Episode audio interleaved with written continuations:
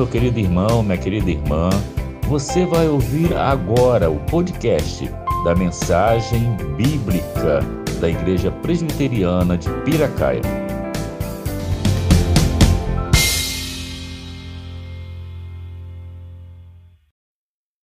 Queridos, eu quero convidá-los para que juntos nós leiamos a palavra de Deus, que está aqui em Romanos capítulo 8, apenas dois versículos. Romanos 8, 31 e 32. Diz assim a palavra: Que diremos, pois, diante dessas coisas? Se Deus é por nós, quem será contra nós aquele que não poupou ao seu próprio filho, mas o entregou por todos nós, não nos dará juntamente com ele e de graça todas as coisas? Nós lemos em Romanos 8, 31 e 32. Meu querido, querida, o que é uma vida ideal para você? Eu não estou falando da sua vida atual. Qual é a vida, como diz o ditado popular, que você pediu a Deus?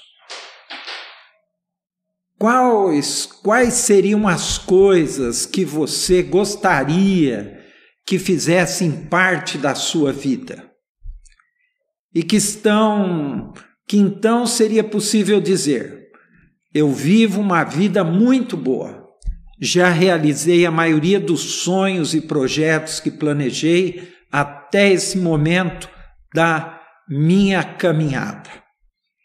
Às vezes, nós idealizamos um projeto de vida que, embora seja possível de ser alcançado, com o passar do tempo, começa a revelar-se improvável de ser atingido. Alguém também poderia dizer assim: olha, eu não preciso de muita coisa para me realizar e ser feliz e alcançar o nirvana, porque eu sou uma pessoa muito simples. Os especialistas dizem que existem alguns fatores que podem enriquecer a nossa vida, torná-la uma vida ideal. Eu pesquisei essa semana e eu separei aqui oito fatores que os estudiosos de todas as áreas, ah, psicólogos, ah, sociólogos, ah, psiquiatras e outros pesquisadores de universidades pelo mundo afora, dizem ser os fatores que vão fazer diferença, que vão levar aquela pessoa a ter uma vida especial e enriquecida. Vamos lá. Primeiro, estar cercado por pessoas que você ama. Número dois, ter um bom trabalho. Alguém, para ter a vida enriquecida, precisa trabalhar ou fazer alguma coisa, né? Pode ser dono de uma empresa, funcionário, funcionário público, ou administrar uma ONG, enfim, estar trabalhando, ter um bom trabalho. Três, gostar do que faz. Quatro, ter dinheiro no bolso. Cinco, ser emocionalmente estável.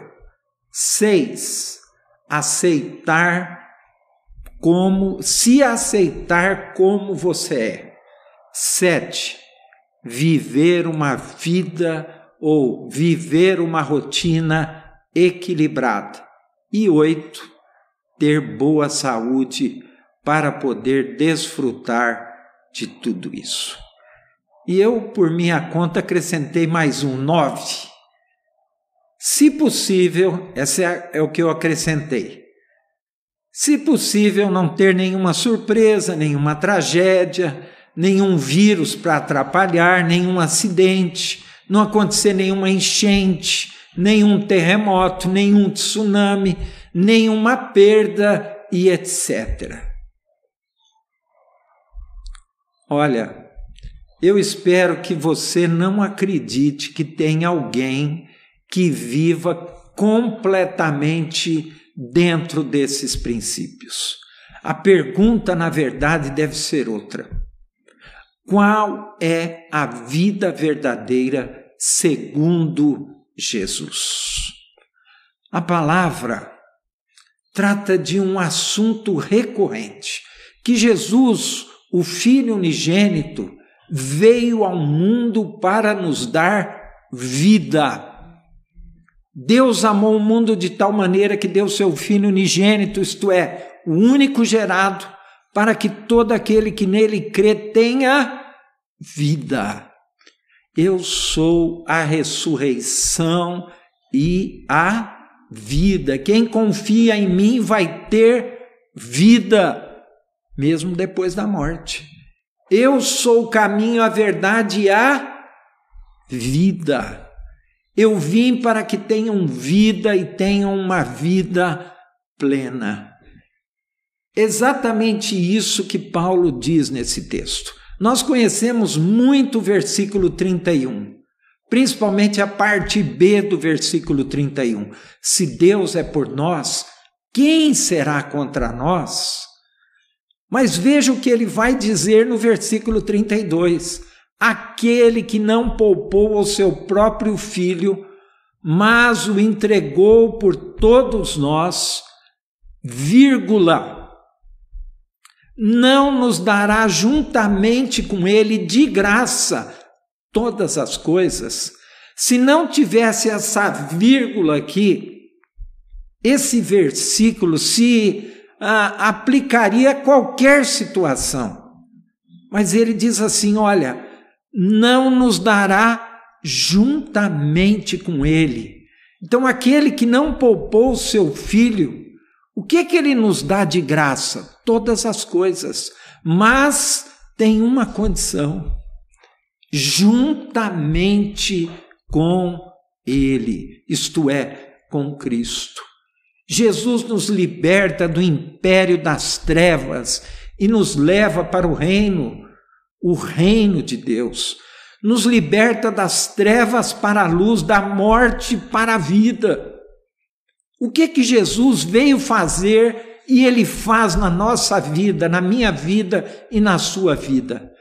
Jesus nos liberta de um reino onde o grande ditador, o opressor, o tirano que nos mantém na prisão espiritual, é, no cárcere, nas algemas e nas correntes é o diabo. E Jesus vem fazer exatamente isso. A grande libertação de Jesus é que ele nos liberta do reino das trevas.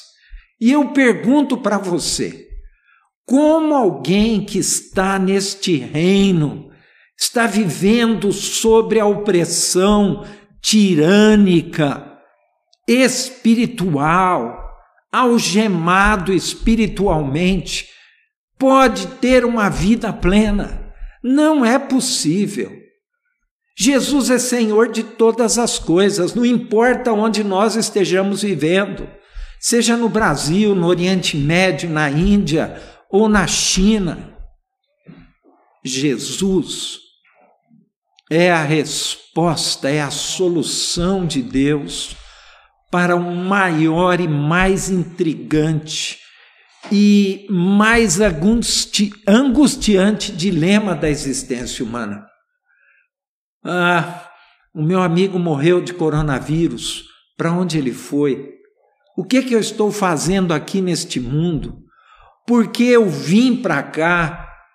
E se eu morrer, para onde eu vou, seja agora ou seja no tempo que eu mais para frente, na velhice, para onde eu vou?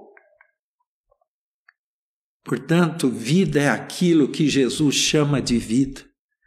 Isso que nós vivemos aqui é uma mostra nebulosa. Eu digo você que já está em Cristo. uma neblina da vida que Jesus veio trazer. A vida plena é quando o nosso corpo mortal for revestido de imortalidade. Quando o nosso corpo, que pode ser contaminado por vírus, que quando o nosso corpo que desenvolve todo tipo de doença se tornar imune, completamente imune, e nunca mais poderá ser contaminado. Quando não houver mais velhice, quando não se sentir dor, quando não houver as tristezas da alma, quando não houver mais lágrimas. Então, nós estamos vivendo uma vida aqui em Cristo Jesus, que é, na verdade, uma amostra nebulosa, uma neblina da vida que veio, que Jesus veio veio trazer aqui. Nós temos lampejos dessa vida de Jesus todos os dias. Porque vida mesmo verdadeira é aquilo que Jesus chama de vida. Portanto, meus queridos, o que eu já tenho em mim aqui, potencialmente, é essa vida, mas ela ainda não está plenamente. Eu estou no reino de Deus, mas o reino de Deus não veio ainda plenamente para mim. Por isso, eu ainda estou cercado na minha existência por uma série de coisas que trazem ah, muitas coisas para o meu para o meu coração. Jesus não vai me libertar completamente das injustiças que estão à nossa volta, da opressão econômica, da opressão ah, política, muitas vezes. O que, que ocorre? Eu já entendi isso, eu já entendi que potencialmente, juntamente com Cristo, Deus me dá essa vida mas eu estou como que caminhando para a terra prometida. Eu ainda não cheguei lá. Eu já estou nele. E em Jesus eu tenho essa vida potencialmente. Eu posso agora viver essa vida e ter a mesma experiência que o apóstolo Paulo já teve aqui e agora. Eu não preciso, por exemplo, esperar a eternidade para viver esta vida que Jesus prometeu, que Jesus deu, que Jesus outorga, que Deus nos deu por intermédio de Cristo Jesus. Por isso que o apóstolo Paulo vai dizer lá em Gálatas 2: Fui crucificado com Cristo. Assim, já não sou eu quem vive, mas Cristo vive em mim. A vida que agora vivo no corpo, vivo-a pela fé no Filho de Deus, que me amou e se entregou por mim. Então eu já posso viver uma pequena amostra dessa vida. Eu posso ter uma ideia de como será a vida plena para a qual, em Jesus, eu estou caminhando a vida que Jesus chama de vida em abundância. Por isso, agora eu posso fazer diferença. Por isso, agora eu não preciso mais caminhar sem esperança, sem amor no meu coração. Eu, não, eu posso caminhar agora de uma forma completamente diferente eu posso experimentar aquilo que Paulo vai dizer aqui mesmo no capítulo 8 de Romanos. Eu sou, nós somos mais do que vencedores. É por causa dessa vida e não por uma atitude minha, não, porque senão vira autoajuda. Por causa disso, agora eu posso amar os meus inimigos. Eu posso manifestar solidariedade por, por para com aqueles que são perseguidos, para com aqueles que estão sofrendo. Por causa dessa vida de Jesus, eu posso ser pacificador, promover a paz. Eu posso buscar a justiça com a mesma intensidade de uma pessoa que está com fome e com sede. Eu posso abrir mão dos meus desejos, vaidades e caprichos e tirar o foco de mim mesmo, querer toda hora uh, me empoderar, fazer o que eu quero, o que me dá na, na, na telha, como diz o ditado. Tudo isso por causa da vida que Cristo me deu. Por isso, Paulo diz assim: me dará de graça todas as coisas, mas eu preciso entender que esta vida é juntamente com Cristo. Isso não é autoajuda, isso é bênção do alto, ajuda do alto, para que eu possa viver essa vida. Portanto, não é possível reduzir Jesus a uma pessoa que é capaz somente é, de resolver os nossos problemas imediatos e essenciais. Quem acha que Jesus está aqui só para resolver os meus problemas, e Jesus resolve problema. Jesus pode resolver seu problema no casamento? Pode. Jesus pode suprir as suas necessidades financeiras? Pode. E supre. Jesus pode te dar saúde. Jesus pode te socorrer, Jesus pode intervir na vida política, econômica, nacional. Jesus pode intervir em qualquer lugar, pode, e intervém. Jesus pode livrar o teu ente querido que está lá na UTI, pode. Mas não foi por isso que ele veio. Ele veio para nos dar a vida verdadeira, a vida plena. Mas ele não faz isso ainda plenamente, por isso eu ainda tenho problemas. Mas ele me capacita para enfrentar esses problemas. Paulo diz aqui claramente: em Cristo Jesus, em Cristo, como não nos dará juntamente com Ele, Deus não realiza absolutamente nada separado de Jesus. Qualquer coisa que você fizer e não estiver plenamente ligado a Cristo, presta atenção no que eu estou te falando. Qualquer coisa que você fizer e que não estiver plenamente ligado a Cristo Jesus é fake news. Por isso, Paulo diz aqui: olha, como que ele nos dá todas essas coisas? Ele nos dá de graça, mas ele nos dá juntamente com Cristo Jesus. Meu querido, eu quero que você coloque isso no seu coração. E eu deixo uma pergunta para você neste domingo. Como está a sua caminhada com Cristo Jesus? Você tem dependido dele? Você tem tentado viver uma vida por sua própria força. Jesus já te deu potencialmente. E eu te desafio a viver essa vida.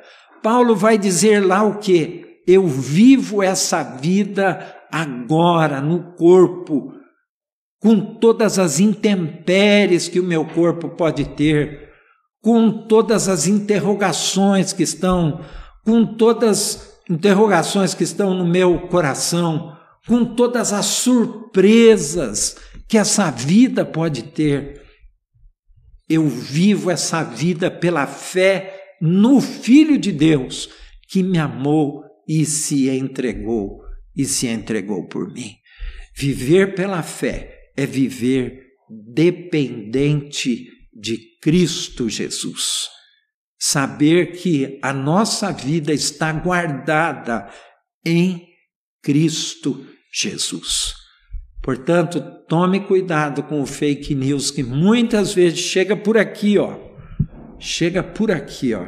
Aqui tem muita coisa legal.